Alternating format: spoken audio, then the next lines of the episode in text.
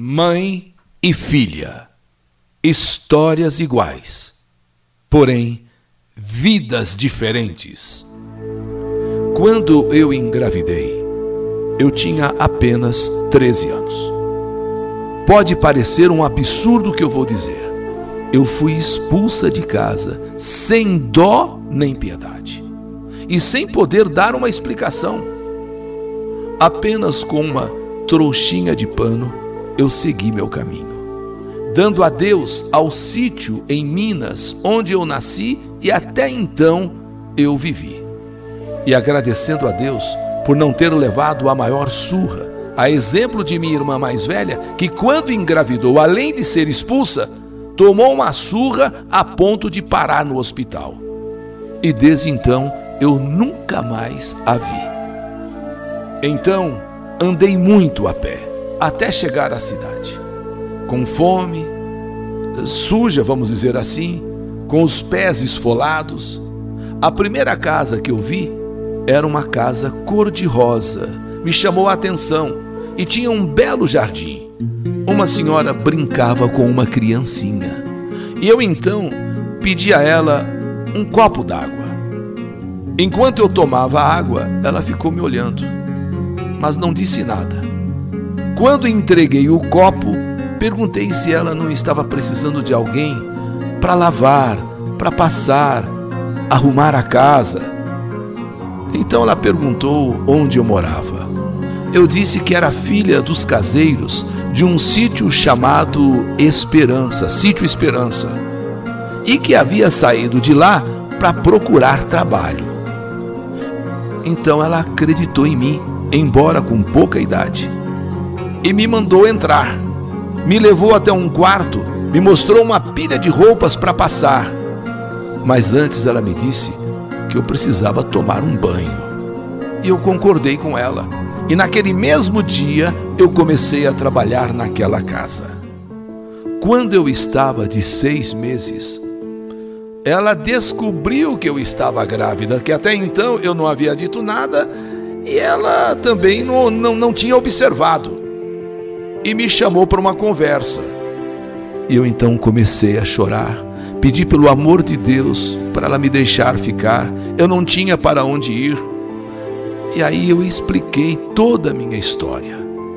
Ela concordou, mas não me pagaria salário. E quando a criança nascesse, eu deveria procurar o meu rumo. Ela não queria se comprometer com nada em relação ao futuro que depois do neném nascer, que eu me virasse, voltasse para a casa dos meus pais, voltasse para o sítio de onde eu saí. E assim eu concordei plenamente com ela. Uma vez, olhando um bolo de chocolate em uma confeitaria, ela percebeu que eu estava com vontade. Quando chegamos em casa, ela esperou eu ir tomar banho e foi comprar o bolo de chocolate e colocou no meu quarto. Porque mulher grávida diz que não pode passar vontade. Então ela percebeu que eu tinha ficado com vontade de um bolo de chocolate e ela, enquanto fui tomar banho, foi lá e comprou o bolo e deixou no meu quarto. Quando eu fui agradecer, ela disse que seria descontado do meu salário. Mas eu não entendi nada, porque eu não tinha salário. Bem, o meu bebê nasceu. Uma linda menina. Dei o nome de Rita, Maria Rita. É quando então a minha patroa perguntou o que eu agora ia fazer da minha vida. Eu disse que eu não sabia, porque voltar para a casa dos meus pais eu não ia voltar, porque de verdade eu tinha sido expulsa. Imagine eu voltar agora com uma criança. Já tinha acontecido isso com a minha irmã que os meus pais, além de expulsarem, ainda deram uma surra nela. E nunca mais ela deu notícias. Então, eu não tinha para onde ir. Foi quando então ela me falou que em São Paulo, a irmã dela, que morava em São Paulo, a irmã dela precisava de alguém para cuidar da casa. E como a irmã não tinha filhos, a presença de uma criança não seria problema. Puxa, Parece que um milagre estava acontecendo. Então eu não iria ficar desamparada. eu não teria que sair com a minha filha pelo mundo afora. Essa minha patroa era muito boa, mas ela não costumava dar o braço a torcer, não. Mas ela conseguiu resolver o problema. Eu aceitei e vim para São Paulo. Chegando, conheci Sônia, irmã da minha patroa lá do interior. Um anjo de pessoa. Mas uma surpresa estava reservada para mim. Quando eu fui desfazer a minha mala, eu chorei ao ver um embrulho ali dentro entre as minhas roupas. E quando eu abri, era um dinheiro com um bilhete. Esse é o dinheiro do tempo que você trabalhou aqui. Que Deus te ajude, menina. A minha irmã está muito alegre com você e com o bebê aí. Ao ver aquele bilhete, ao ler aquele bilhete, ao ver aquele dinheiro, eu chorei e agradeci a Deus. Aliás, eu sou muito agradecida por isso. É como eu disse, a minha, a minha patroa, ela era uma boa pessoa, mas não gostava de dar o braço a torcer. E, e, tanto que ela me mandou esse dinheiro e ainda um bilhete dizendo que eu seria muito bem recebido em São Paulo pela irmã dela, Sônia. Quando a minha filha estava com um ano, Sônia, minha atual patroa, me incentivou a estudar e que eu pagasse alguém para cuidar da menina enquanto eu estivesse na escola. E assim eu comecei a estudar e concluí o ensino médio. Minha patroa, em São Paulo, era médica e me incentivava a continuar estudando. Tanto que acabei fazendo faculdade de matemática e me tornei uma professora. Já não morava mais com ela já estava com a minha vida independente, lecionando à noite e também lecionando durante o dia. Minha filha, o tempo foi passando.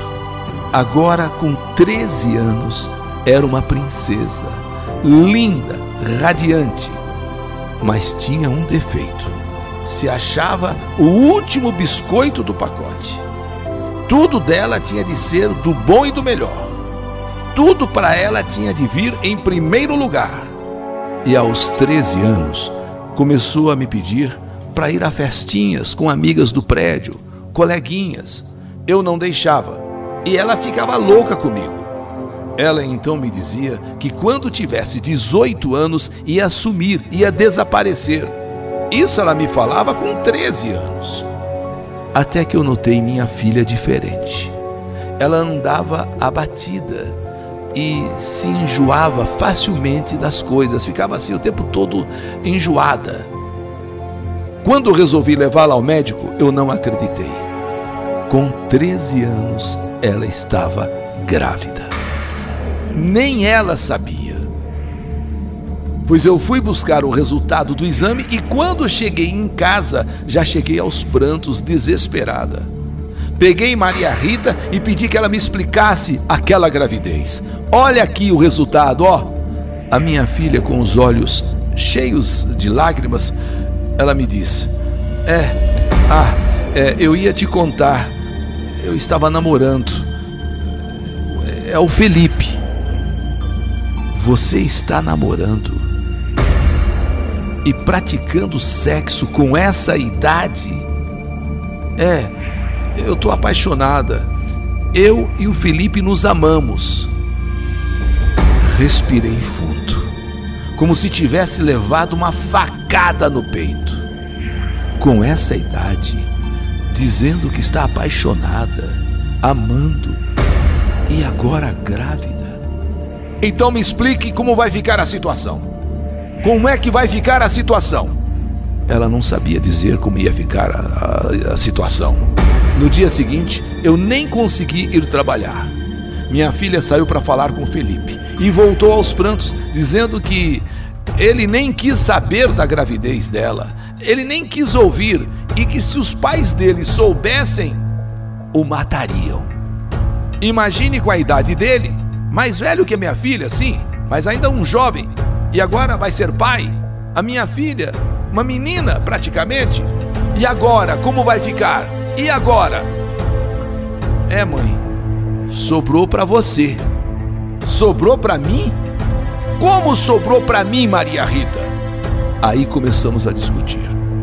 Maria Rita, se você já se sente mulher suficiente para fazer sexo com um rapaz, tem que se sentir mulher também para assumir o filho. Na verdade, para mim, você não passa de uma criança que deveria pensar em estudar e não em namorar e não em transar. É quando então minha filha jogou na minha cara. E a quem eu puxei, mãe, para engravidar nessa idade, 13 anos? A você, mãe, que ao invés de fazer alguma coisa de útil, ficava se esfregando com os homens lá em Minas. Tanto que até hoje você não me diz quem é meu pai. Sabe, mãe, eu acho que você nem sabe quem é o meu pai. Nesse momento, eu sentei a mão na cara dela. Liguei para Sônia. Sim, Sônia, minha patroa de tanto tempo, e pedi que ela viesse até a minha casa. Que me ajudasse naquele momento. Principalmente que ela me levasse até Minas com a minha filha. Sônia, como eu disse, um anjo de pessoa, aceitou. Durante o caminho, minha filha foi me xingando, foi me, olha, me humilhando. Chegando em Minas, pedi para Sônia parar em frente a uma enorme casa.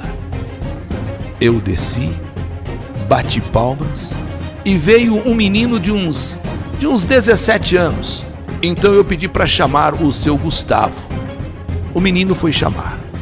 E de repente veio aquele homem de 40 e poucos anos, e perguntou quem eu era e o que eu queria. Eu disse: De você eu só quero uma coisa. Abri a porta do carro, peguei Maria Rita pelo braço e coloquei na frente dele e disse: Explica para essa menina como foi que eu engravidei dela. Eu quero que você explique agora, antes que eu faça um escândalo. Este homem ficou assustado. Disse que eu estava ficando louca, que ele ia chamar a polícia. Então chama, chama agora, pois você vai ter que explicar, se não aqui, lá na polícia. E pagar 13 anos de pensão atrasada.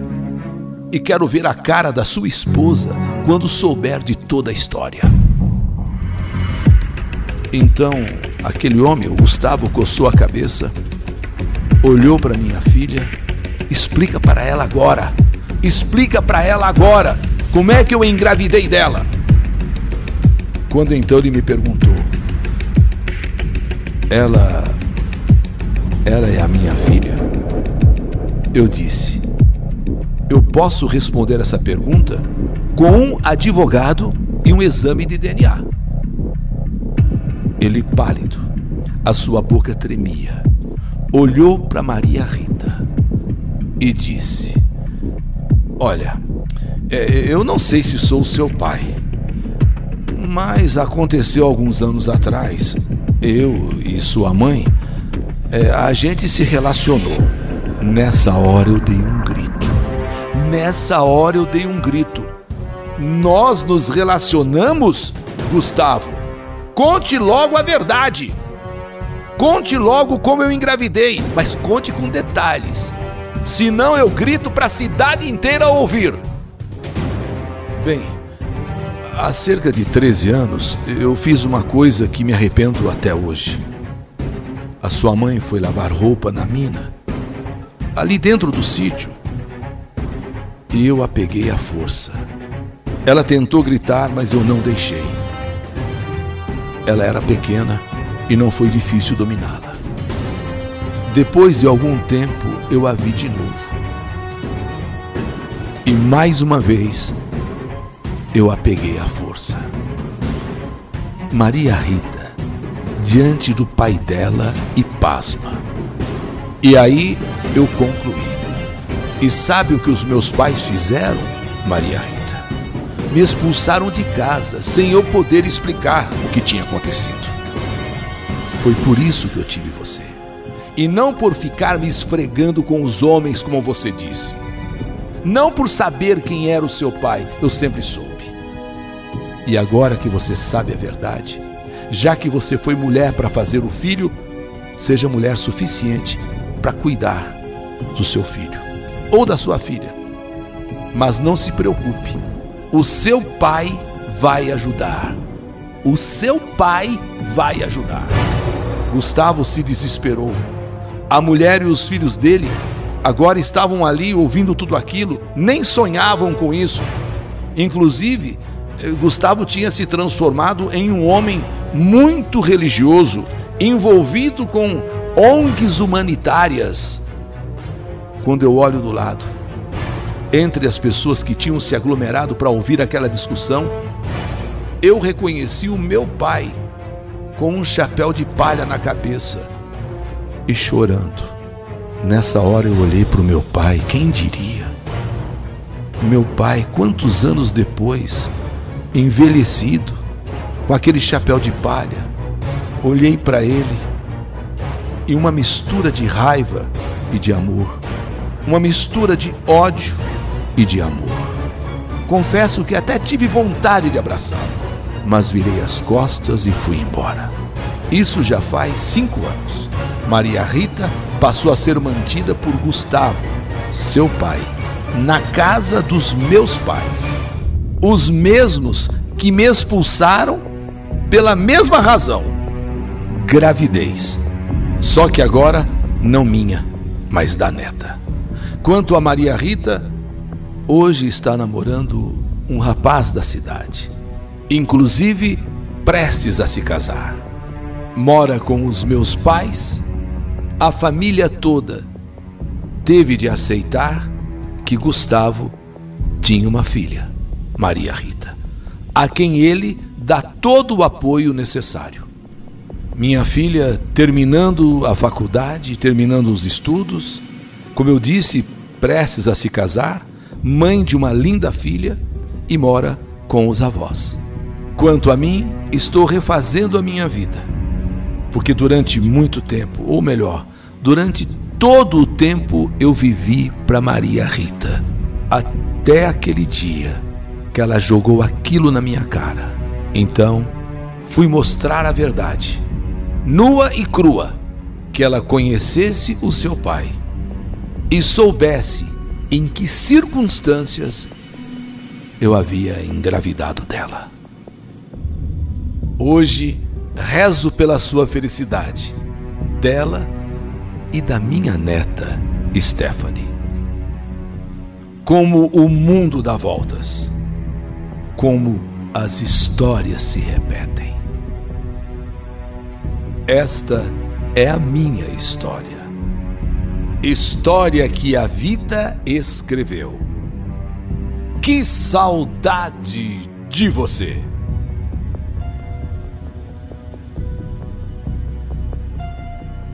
mãe e filha, histórias iguais, porém vidas diferentes. História do canal YouTube Eli Correia Oficial.